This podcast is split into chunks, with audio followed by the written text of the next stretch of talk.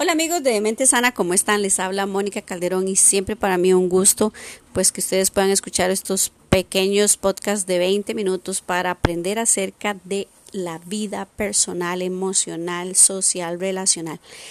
Estuve un mes fuera de grabación y bueno, aquí estoy de regreso. Estaba con algunos proyectos personales, con trabajos virtuales y con planificación de nuevas opciones laborales, pero aquí estoy de nuevo y también descansando. Descansé un poquitito, entonces pues aquí estoy de nuevo con un nuevo tema para esta semana y este tema se llama Volviendo al Poder Personal.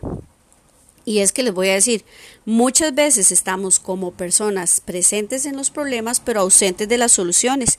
Y es que es más fácil quedarnos en un falso sitio de confort que asumir la vida para ir por aquello que es desconocido y que todavía no estamos experimentando. Es fácil quedarnos donde no hay exigencia, donde la fe no se pone en, práctica y donde las cosas no suceden simplemente porque las queremos, sino que tenemos que esforzarnos por ellas y cambiar nuestras circunstancias. Entonces, hay una frase que me gusta mucho que dijo Albert Einstein y dijo, la locura es hacer lo mismo una y otra vez esperando obtener resultados diferentes. Qué locura y qué gran pérdida de tiempo estar dando giros en la misma dirección siempre sin dar en el objetivo. En la vida vamos a tener aflicciones, tropiezos, obstáculos que nos van a querer postrar, pero también tenemos la determinación de reconocerlos, enfrentarlos y vencerlos para romper la creencia irracional o esa frase que a veces utilizamos, a mí nunca me va bien. A uno le va como uno decide que le vaya. Esa es la realidad. Dentro de nosotros tenemos el poder de transformar nuestras experiencias en oportunidades. En una mente brillante como la suya y como la mía, el fracaso no debería existir, sino la experiencia aprendida.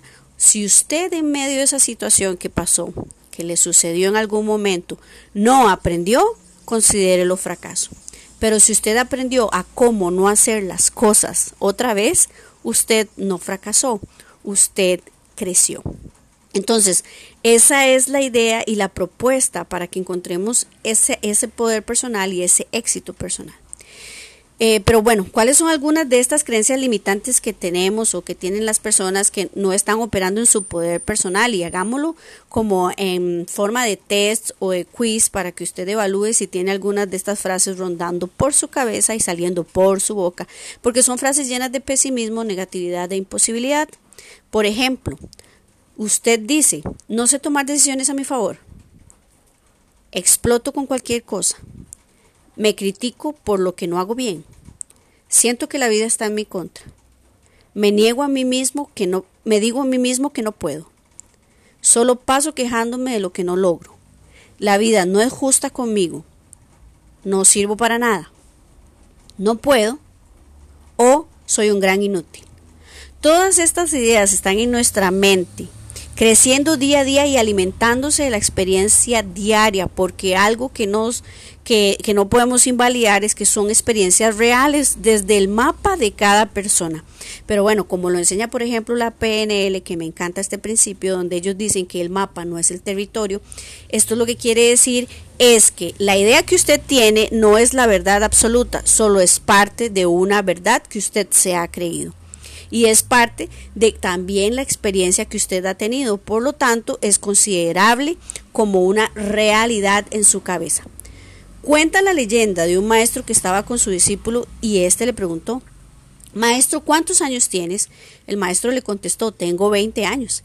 El discípulo se sorprendió y le dijo, ¿Cómo? Si veo que tu cabeza está llena de canas, cuando caminas eres lento y encorvado y tus movimientos son muy, muy, muy pocos.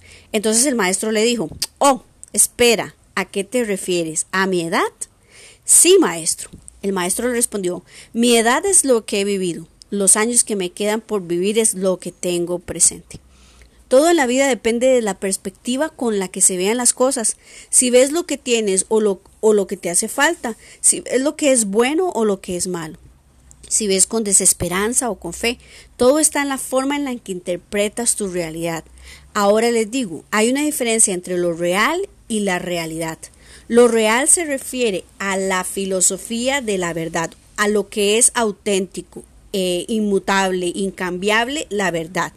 Y la realidad es la interpretación subjetiva que yo hago de las cosas que me pasan o que están en mi entorno tal como aquel anciano. Lo real es que él tiene muchos años, pero él no se concentra en los años vividos, sino se concentra en los años que le quedan por vivir.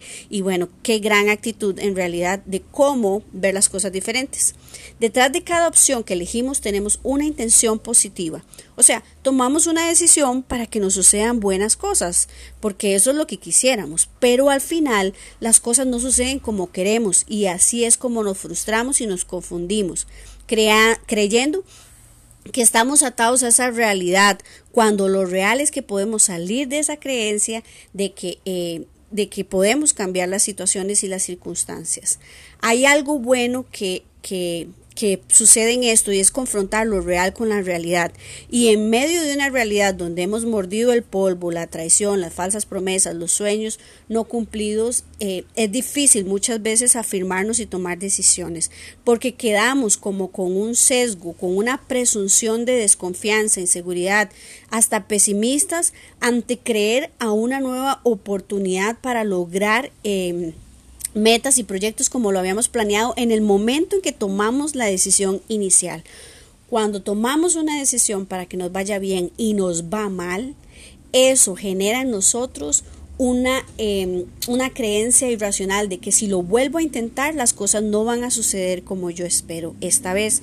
Entonces tenemos que tener eh, entendimiento de que sí, eh, esta situación que nos pasó es entendible, que tengamos ese miedo y esa inseguridad de volverlo a intentar, pero no es justificable. La actitud correcta es creer de nuevo, es cambiar de mentalidad, aceptar lo real y avanzar. Recuerda esto, la mente le dará importancia a aquello que usted persista a elegir. Vida o muerte, odio, amor, perdón o resentimiento, miedo o valentía. Tienes siempre dos opciones para hacerlo. Tú eliges lo que quieres que suceda en tu vida, lo que quieres que pase. Hay caminos que pueden ser anchos donde todo es fácil y no hay que esforzarse, pero hay caminos angostos donde es necesario incomodarse y llevarse al cambio para adquirir el poder personal. La palabra poder es una palabra que vamos dejando de camino porque es algo que podemos ir cediendo a los demás sin darnos cuenta. De hecho, el poder personal es algo que algunos encontramos ya de adultos cuando estamos buscando en temas de nuestra esencia encontrarnos. Por eso es tan poderoso, porque como adultos tenemos mayor grado de conciencia personal, en muchos casos. Un niño, por ejemplo, no tiene poder personal porque el poder personal nace de sí mismo y el niño, obviamente, en su condición de niño es el deseo y el, el agrado de los padres. O sea, es una personita pequeñita que agrada a su papá y a su mamá, por lo tanto no ha construido una identidad propia pero nosotros como adultos tenemos la responsabilidad de saber quiénes somos en esta etapa de la vida y no ser aquellos niños que nos comportamos de forma inmadura, de forma inconstante en nuestro propio eh, alcance y crecimiento personal. Pero ¿cómo nos damos cuenta de que una persona no vive en ese poder personal? Bueno, por ejemplo, cuando una persona vive anclada a las circunstancias del pasado, cuando una persona vive pendiente del que dirán, cuando una persona cambia de ánimo constantemente por las situaciones, cuando una persona se queja de la vida y no y no de lo que tiene, cuando una persona vive en ansiedad, pánico hacia el pasado, presente, futuro, cuando una persona ha cedido su estabilidad emocional a alguien más, y finalmente cuando la persona ha logrado perder la fe en sí mismo. Y es que una cosa es no estar de acorde a las situaciones externas, pero otra cosa es perder la fe en uno mismo. Y ese es el mayor recurso que puede tener un ser humano, la credibilidad, la creencia en sí mismo y en su potencial. Si sos una persona que ha cedido tu estado de ánimo a una condición X, eh, eso significa que vives presa de esta condición que esa condición estudiosa quien te rindes todos los días, quien determina tus oportunidades, eh, sabe que dispone de ti, sabe qué puede hacer contigo día a día, define si eres capaz de lograr o no lograr metas y cómo te vas a relacionar hasta contigo y con los demás. Por eso es necesario que pares ya y que seas consciente, determinado y eficaz para salir de esto. Siempre me gusta hacer una propuesta acerca de palabras claves para lograr metas y aquí propongo las cuatro A para el poder personal. Y la primera A que me gustaría darles a ustedes es la A de la aceptación. Recuerde, todo aquello que usted no acepta, lo sufre. Pero cuando lo aceptas, dejas de rechazarlo y empiezas a amarlo. Y eso tiene que ver con la aceptación de ti mismo, con la parte, eh, con la parte responsable de amarte, de aceptarte, de, de asumirte como vos eres. Ahora, acepto lo que no puedo cambiar y aprendo a lidiar con esto. Y también acepto lo que puedo cambiar y trasciendo cualquier condición limitante en mi propia vida. Ahora, eh, Albert Ellis en su propuesta eh, acerca de la, de la aceptación, él menciona que hay una aceptación incondicional, o sea, me acepto como soy y me acepto por mí mismo. Y la autoaceptación condicional, me acepto porque los demás me aprueban y me valoran, entonces me convierto en alguien que se abandona a sí mismo para ser aceptado por los demás. En un párrafo, Ellis menciona en cuanto a la aceptación incondicional, Decido como miembro de la raza humana y como ser único con mis intenciones y preferencias personales aceptarme incondicionalmente con independencia de cómo salgan las cosas y de si recibo aprobación o críticas de los demás. Mi, valor individual no depende de mi productividad ni de la aceptación que recibo de los demás, solo depende de que opte por vivir y seguir siendo miembro de la raza humana con mis valores personales intactos. La segunda A es la A de la actitud y la actitud es la elección libre de cada persona a ayudarse a enfrentar lo real. Entonces, hay dos tipos de actitud. O sea, yo tengo actitud para enfrentar la vida de una forma positiva o de una forma negativa. Si es de forma positiva, voy a enfrentar lo real de una forma sana, eh, eh, efectiva, eficaz, con dignidad, con determinación y madurez. Pero si tengo una actitud negativa, esto me va a llevar a mí a estar viviendo frustración, enojo, irritabilidad, hostilidad y teniendo resultados desfavorables que no me permitan el objetivo alcanzado, el trazado. Entonces, la actitud es muy importante en un individuo porque determina sus oportunidades, una actitud positiva y una actitud negativa. Usted decide, aunque hemos podido tener tal vez con una actitud negativa tener oportunidades, difícil sostenerlas y mantenerlas conforme pasa el tiempo. De una u otra forma terminamos desistiendo si no tenemos una actitud correcta. El tercer, eh, la tercera es el agradecimiento. ¿Cómo podemos ver entonces el agradecimiento? Bueno, cuando una persona se llena de fe, se expande, acepta las cosas como son, guarda esperanza, tiene, siente que tiene algún sentido su vida, alguna misión, puede cerrar ciclos, avanzar hacia el futuro. Esta persona está en constante avance y crecimiento personal. A nivel cerebral, inclusive, es muy importante entender que el agradecimiento segrega dopamina. Las personas que manifiestan gratitud viven en niveles elevados de emociones positivas, tienen satisfacción, vitalidad, optimismo, sienten gratitud y hacen actos de bondad. Estimula inclusive el hipotálamo, que está relacionado con algunas situaciones de, funciones corporales y también incluido el estrés, inundando el cerebro de una sensación de bienestar, placer y vitalidad. La gratitud estimula las vías cerebrales para la liberación de la hormona llamada oxitocina, que esta eh, trae tranquilidad, reduce la ansiedad, el miedo y la frustración.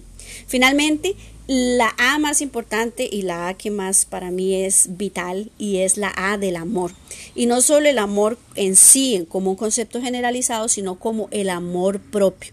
Desde la construcción real de quienes somos, tal y como somos, desde la realidad que nos hicieron Em, eh, no desde la realidad que nos hicieron creer cuando alguien nos abandonó, nos traicionó, nos rechazó, nos hizo sentir defectuosos o incompetentes. Hay un pasaje en la Biblia que me encanta y es Cantares 4.7 y siempre lo uso para afirmar esta A en mi vida y se lo comparto a ustedes con la intención de que ojalá sea bueno también. El pasaje dice, Toda tú eres hermosa, amada mía, y no hay defecto en ti. Entonces, no significa que yo no tenga áreas de mejora, no significa que yo no tenga áreas de cambio, significa que para partir de ese cambio y para partir de esas oportunidades de mejorar, tengo que ser bueno conmigo mismo, tengo que ser compasivo conmigo mismo para darme la oportunidad de irme a perfeccionando y mejorando en mi propia versión de mí mismo. Quererse a uno mismo es considerarse digno de lo mejor, fortalecer el autorrespeto, darse la oportunidad de ser feliz, inclusive agradecer el simple hecho de que hoy por hoy estamos vivos. Entonces, Aquí les voy a dejar algunos beneficios de las personas que se aman a sí mismos. Cuando usted se ama a usted mismo, usted no espera nada de nadie, usted no espera que nadie lo ame. La fuente propia de su amor le gestiona oportunidades para amar y para ser amado. Ama desde lo que sabes como, como eres, no desde lo que los demás esperan que seas. Tienes momentos positivos en la vida porque te rodeas de gente también positiva. Sabes colocarte y tratarte con amor y con dignidad. No dudas en poner límites a las personas y enseñarles a ellos cómo tratarte. Puedes validar al otro con empatía, tolerancia y respeto. Son solo algunos beneficios de amarse a uno mismo. Ahora, finalmente les dejo aquí los consejos de, de Demente Tips. Y bueno, tienen que ver con los yo, ¿verdad? Los yo internos que están ahí en nuestra estructura psíquica y que sería muy bueno de notar. Por ejemplo, les podría decir que deberíamos callar el yo crítico. O sea, esa voz interna que me habla feo, que me maltrata, que usa palabras que me hacen realmente sentirme muy mal, es ese que se queja y ese que, que tira, ¿verdad? Eh, toda intención de salir adelante, que critica.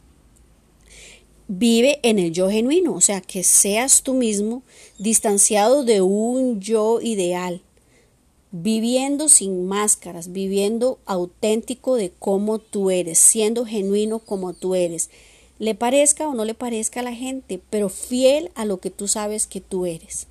Busca un yo compasivo para que puedas comprenderte, perdonarte, para que puedas tratarte con compasión. Afirma tu yo fiel. Elígete, priorízate, cuídate, trátate con amor, con respeto, con, con dignidad, siempre, siempre un yo fiel. Y abraza tu yo real. Y el yo real es lo que hay y lo que es y lo que puede cambiar para mejorar, pero real. Y bueno, finalmente hay una frase que me gustó mucho en un, texto de Ilich Tarazona que dice, siempre tenemos que estar dispuestos a observar el mundo con nuevas expectativas, porque en la medida en la que aprendemos a vislumbrar el futuro con nuevas perspectivas, que se nos abrirán un sinfín de oportunidades, circunstancias y acontecimientos que enriquecerán nuestras experiencias y nuestro diario vivir. Todo tiene que ver la forma en la que vemos la vida y cómo la interpretamos. Tenemos ese poder dentro de nosotros para cambiar nuestras circunstancias, para cambiar nuestra realidad, para aceptar lo real con dignidad y tratar de una u otra forma fortalecernos, determinarnos y brindarnos oportunidades para estar bien cada día. Si algo no te agrada, quítale el poder que le has dado y devuélvelo a su lugar. Y ese lugar tiene que ver con tu poder personal. Ánimo. Yo sé que tal vez a veces las cosas y las circunstancias no son fáciles. Sé que tal vez esperamos una, una situación que sucediera de una u otra forma, pero no se dio.